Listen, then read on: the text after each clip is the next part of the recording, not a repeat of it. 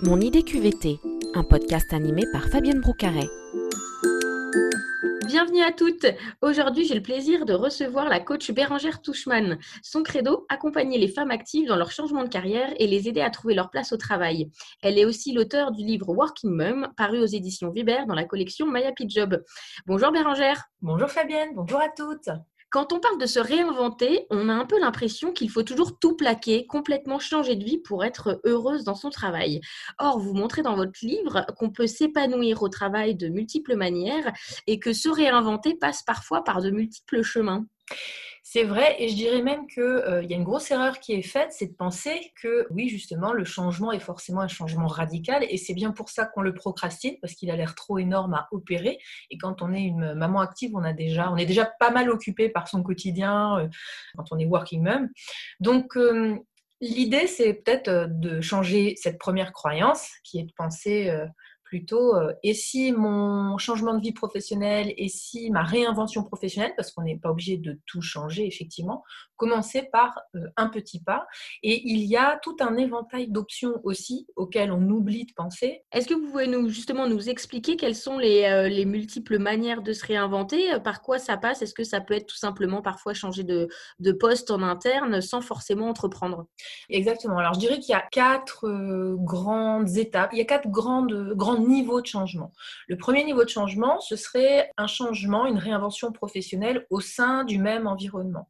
Il y a parfois des opportunités qui peuvent se, se posé en interne dans l'entreprise dans laquelle on est, ou plus largement dans le groupe si on travaille pour un groupe. Ça peut être une mobilité de site, ça peut être différentes choses. Donc on peut changer et opérer des changements au sein même de son environnement, même sans forcément en changeant de poste. Ça peut être aussi changer ses modalités de travail, par exemple passer quelques jours en télétravail, euh, négocier euh, un passage à temps partiel, par exemple, qui pourrait déjà changer faire qu'un changement puisse euh, opérer et euh, parfois ces changements sont bah, la première étape d'un changement plus large ou pas, parce que parfois ils se suffisent.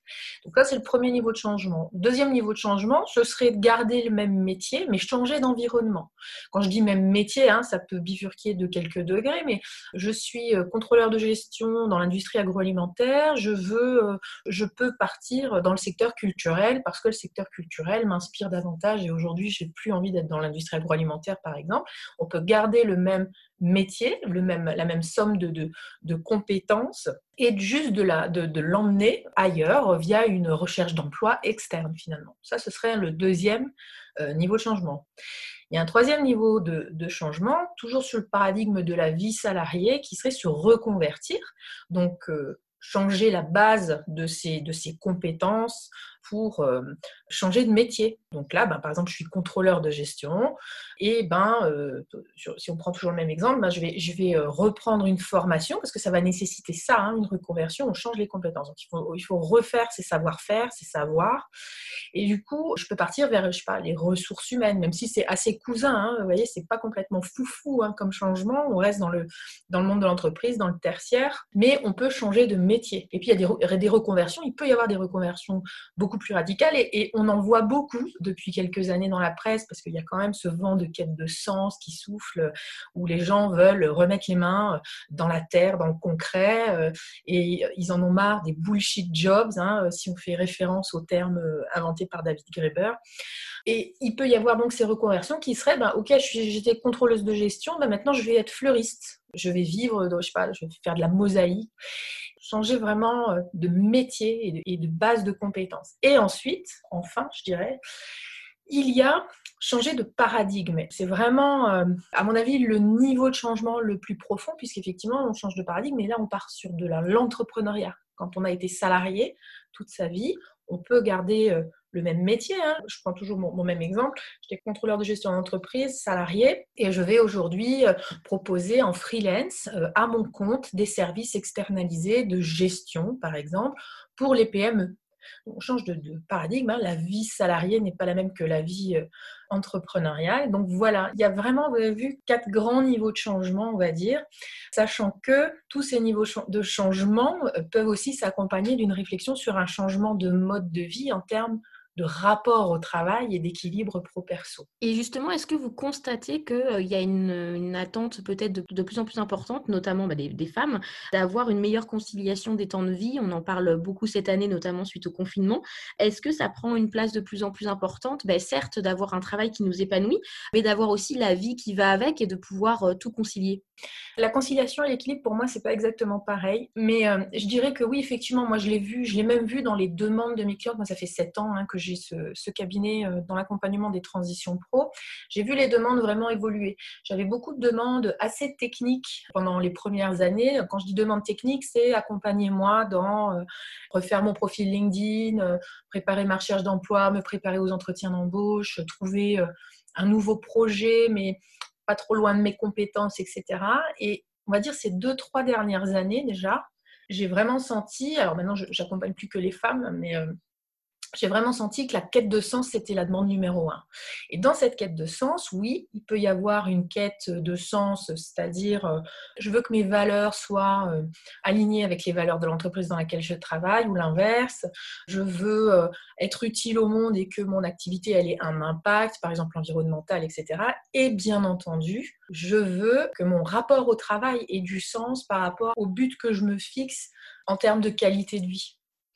Et effectivement, alors la, maternité, la parentalité, puisqu'il n'y a pas que au moment de la, de la découverte de la maternité qu'on peut avoir cette quête de sens quand on est une femme, mais ça peut aussi être quand euh, un enfant est scolarisé, quand un deuxième enfant arrive, quand les enfants quittent le nid et que tout à coup on a de la place pour soi-même. Donc euh, dans la vie d'une working mom, il peut y avoir vraiment pas mal de moments où euh, on peut entrer dans cette quête de sens. Et effectivement, ce que j'ai vu donc récemment, vraiment avec le confinement, c'est une accélération de cette quête de sens et énormément, énormément d'intérêt pour tout ce qui touche au métier du développement durable, notamment. Il y a la quête pro-perso, il y a la recherche d'impact aussi qui est très importante. On veut être utile, on veut de l'impact et on veut contribuer et impacter pour que le monde soit plus vivable, plus durable. Et quels signes euh, doivent peut-être alerter nos auditrices euh, justement sur euh, le fait qu'il est temps de changer de, alors de, travail, de, manière de travailler? Est-ce qu'il y a des, je dirais des signaux qui peuvent nous faire tilt et peut-être après arriver à, un déclic?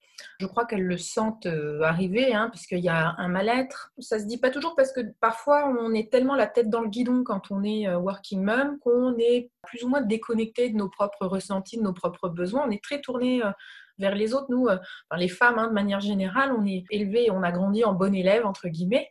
Et du coup, ben, on est tourné vers les besoins des autres et les attentes des autres, que ce soit sur le plan perso, familial ou en entreprise. Je dirais que oui, effectivement, quand on manque de connexion à soi, bah, il peut y avoir différents, euh, différents symptômes. Hein. Euh, ça peut passer par un mal-être physique. Hein. Tout à coup, on a euh, des angoisses, des bouffées de chaleur. Euh, des... Enfin, tout à coup, non, c'est assez progressif, mais on peut avoir des maux de tête, on peut avoir des maux de ventre. Enfin, il y a des signes physiques qui expriment une résistance à un quotidien. Il y a aussi ben, la lassitude, il peut y avoir le sentiment vraiment de ne pas être à sa place, ne plus avoir de plaisir dans son activité professionnelle, avoir des envies d'ailleurs. Enfin, il peut s'installer en fonction des personnes plein de symptômes. Et je dirais, la première chose à faire, c'est de rester à l'écoute de soi et peut-être se créer des espaces pour se connecter à soi. Alors ça peut passer par pas, de la méditation mais, ou du sport, mais pas forcément. Ça peut aussi juste être des espaces de, entre guillemets, rien, c'est-à-dire euh, juste rien faire, de manière à se redécouvrir et reprendre contact avec soi-même. Et du moment où on reprend, on reprend contact avec soi-même, ce qui est euh, vraiment euh, challengeant hein, dans la vie d'une working mom, ben, on va pouvoir savoir et s'écouter et savoir si on est vraiment à sa place ou pas. Ce qui est vraiment très, très fréquent chez les working moms, c'est qu'elles restent longtemps dans une situation inconfortable ou euh, pas souhaitable pour elles, une situation professionnelle, je veux dire. Elles restent dedans longtemps avant de passer à l'action. Pas tout le monde, bien sûr, je généralise pas, mais c'est ce que moi je constate. Elles peuvent laisser traîner une situation pour différentes raisons hein, qui, sont, euh, qui sont légitimes. Et si on sent euh, bah, justement qu'on a envie de, changer, de tourner une, page, euh, quels seraient vos, premiers euh, conseils, les premiers pas à faire si bah, en cette fin d'année 2020, on a des envies de changement mais qu'on ne sait pas forcément par où commencer? Créer le terrain déjà favorable à l'introspection, parce qu'encore une fois, quand on est en pilote automatique, c'est pas forcément, on n'est pas forcément accessible à soi-même. Hein. On peut aussi ne pas s'autoriser à le faire. Mais je dirais que voilà, se créer des moments favorables à la reconnexion à soi, c'est important. Et une fois qu'on est OK avec euh, ça, au fait de s'autoriser et de se donner la possibilité de s'écouter, de s'entendre et de savoir vraiment ce qu'on veut, parce que c'est très important. On est très souvent dans le ce qu'il faut faire ou ce qu'il faudrait ou ce qui serait souhaitable, mais on est rarement dans le ce qu'on veut. On est beaucoup dans les impératifs, euh, je pense, dans les injonctions et un peu moins dans ce que nous, euh, le jeu voudrait, oui. Tout à fait, dans les attentes euh, de l'environnement, des autres, de la culture, des médias, de la famille. On est dans les attentes des autres et on est déconnecté de soi-même. Donc une fois qu'on a créé ces moments, ces situations favorables à la reconnexion à soi, la première question à se poser, c'est euh, qu'est-ce que je veux? Où est-ce que je veux aller? Quel est mon projet de vie? Souvent, on se bloque, on se dit, euh, il faut absolument que je trouve une nouvelle idée de métier pour savoir euh, voilà, ce que, je, ce que je dois faire, quelle est ma voie, qu'est-ce qui est fait pour moi, etc. Non, en fait, l'idée, c'est plus de savoir déjà quel est leur projet de vie. Parce que souvent, on a un projet professionnel et on se dit qu'on a la vie qui s'adapte à notre projet professionnel. Notre culture, notre société, elle est faite comme ça. C'est le travail, on y passe le plus clair de son temps en journée. Et ensuite, euh, on fait un peu avec ce qui nous reste le soir ou on fait entrer avec un chausse-pied toutes les tâches, euh, tout, le travail domestique et éducatif qu'on a à faire entre les devoirs, euh, les enfants, etc. Et, du coup, bah, on, est complètement rincé à la fin de l'année scolaire et, on ne se repose pas pendant les vacances en plus. donc, donc, du coup, on s'adapte et on compose autour de notre tronc qui est notre vie professionnelle. Et si, et si on imaginait que l'inverse puisse être possible, c'est-à-dire on a un projet de vie et quand on est très clair sur notre projet de vie, là où je veux aller, ce que j'ai envie de réaliser, ce que j'ai envie de raconter à mes petits-enfants quand je serai mamie, etc. Eh bien, comment maintenant que je sais ça et que ça fait sens pour moi, comment je viens pluguer un projet de vie professionnel dessus? Et si on pensait comme ça? Moi, je pense que ce serait, euh, d'inverser. profitable. Oui, ah oui, d'inverser un petit peu les choses et de voir, on ne fait pas tout faire autour du travail, mais d'avoir la vie, euh, la vie qui va avec et qu'on désire en effet. Et comment savoir si on est fait pour entreprendre L'entrepreneuriat euh, fait rêver des fois beaucoup de personnes, peut faire peur aussi.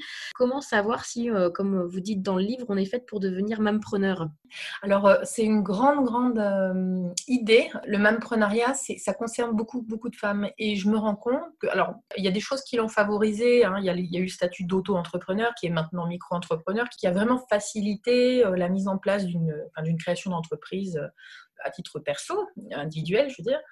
Et du coup, ben, il est assez facile d'envisager cette option, du moins euh, intellectuellement, parce qu'après, pour passer à l'action, c'est aussi, il y a pas mal de contraintes aussi qui construisent ce projet-là, hein, entrepreneurial. Donc, comment on sait qu'on est faite pour être entrepreneuse, entre, preneuse? Eh Bien, je dirais que aujourd'hui, il est assez facile avec le digital de pouvoir tester et il est facile avec le statut de micro-entrepreneur de pouvoir tester. Donc je dirais qu'on peut aujourd'hui tester une activité. Il y a des périodes, hein. il y a eu une période où il y avait beaucoup de, personnes qui voulaient aller vers professeur à des écoles, il y a, des, périodes. Aujourd'hui c'est beaucoup autour du développement durable comme je le disais. Il y a eu aussi beaucoup d'intérêt pour les métiers de l'accompagnement, accompagnement à la parentalité, coaching, accompagnement à l'organisation personnelle, beaucoup de thérapeutes, etc. Et aujourd'hui, il est assez facile euh, de tester une activité avec le digital à côté de son travail, puisque tout ce qui est digital peut être asynchrone, c'est-à-dire qu'on n'a pas besoin d'être là euh, tout le temps pour le gérer.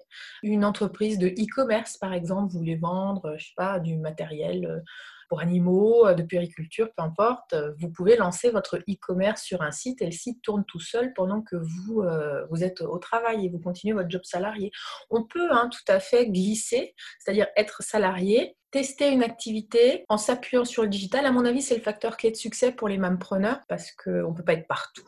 Et, et, il faut faire avec le temps euh, qui nous est imparti et il ne nous en reste pas beaucoup quand on a fait tout ce qu'on avait à faire. Et du coup, voilà, moi je dirais miser sur le digital et miser sur le fait qu'on puisse tester aujourd'hui une activité. Par contre, ayez des objectifs très précis sur ce test, parce que finalement, euh, cumuler les activités, ça s'appelle le slashing, hein, euh, c'est la pluriactivité. Euh, c'est bien, c'est très enrichissant, on apprend plein de choses, etc. Mais ça peut être épuisant en plus de tout le reste. Donc je dirais qu'il faut quand même que ces périodes-là de test, elles soient cadrées. Mais en tout cas, on peut le faire. Et pour finir, est-ce que vous pourriez lancer un défi aux Working Mom qui nous écoutent? Qu'est-ce qu'elles pourraient faire dans leur semaine à venir de travail, peut-être pour repenser et réinventer leur, leur vie professionnelle Quel défi vous auriez envie de leur lancer? Bah, justement, se donner peut-être une plage de deux heures à rien faire pour se reconnaître. pour se Et là, je vois tout le monde qui dit deux heures à rien faire. Culpabilité. Euh, non, non, mais c'est vrai, euh, deux heures à rien faire ou en tout cas à passer avec l'intention de se reconnecter à soi et de se demander ce qu'on veut. Est-ce qu'on trouve vraiment euh, sérieux et souhaitable de passer les euh, deux, trois, cinq prochaines années dans un boulot qui ne nous convient pas. Alors ok, il y a le Covid, il y a la crise, enfin il y a plein de choses qui se passent en ce moment et, je suis pas sûre que quelqu'un soit en capacité aujourd'hui de prédire euh, ce qui se passera dans, dans deux ans, dans cinq ans euh, sur le marché du travail. Donc je dirais que l'idée aujourd'hui c'est d'accepter qu'il faille être adaptable. De cette adaptabilité peut aussi être choisie. On peut cultiver nos compétences, nos savoirs.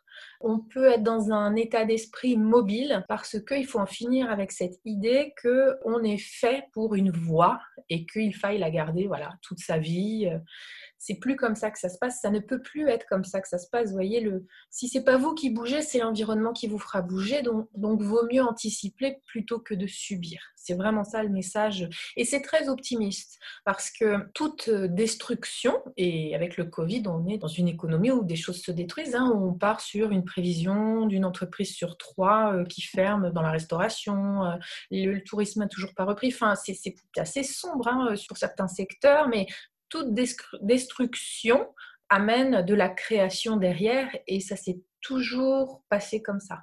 Et on vit probablement avec le digital qui l'accélère en plus, avec les familles qui se construisent différemment. Le modèle familial n'est plus du tout le même que dans les années, je sais pas, 50, 60. La répartition du travail domestique, alors c'est toujours les femmes hein, qui, portent hein, euh, majoritairement, mais il y a les nouveaux pères. Il y a une redistribution qui se fait et j'aurais vraiment envie de dire, soyez actrice de cette redistribution des cartes euh, pour pouvoir saisir les opportunités, vous créer des opportunités et choisir plus que subir. Merci beaucoup Bérangère pour euh, cette envie de passer à l'action et de reprendre aussi les, euh, les, choses en main plutôt que de les subir. En effet, j'approuve totalement. je rappelle votre livre Working Mum aux éditions Viber dans la collection My Happy Job. Merci beaucoup Bérangère. Merci pour l'invitation Fabienne.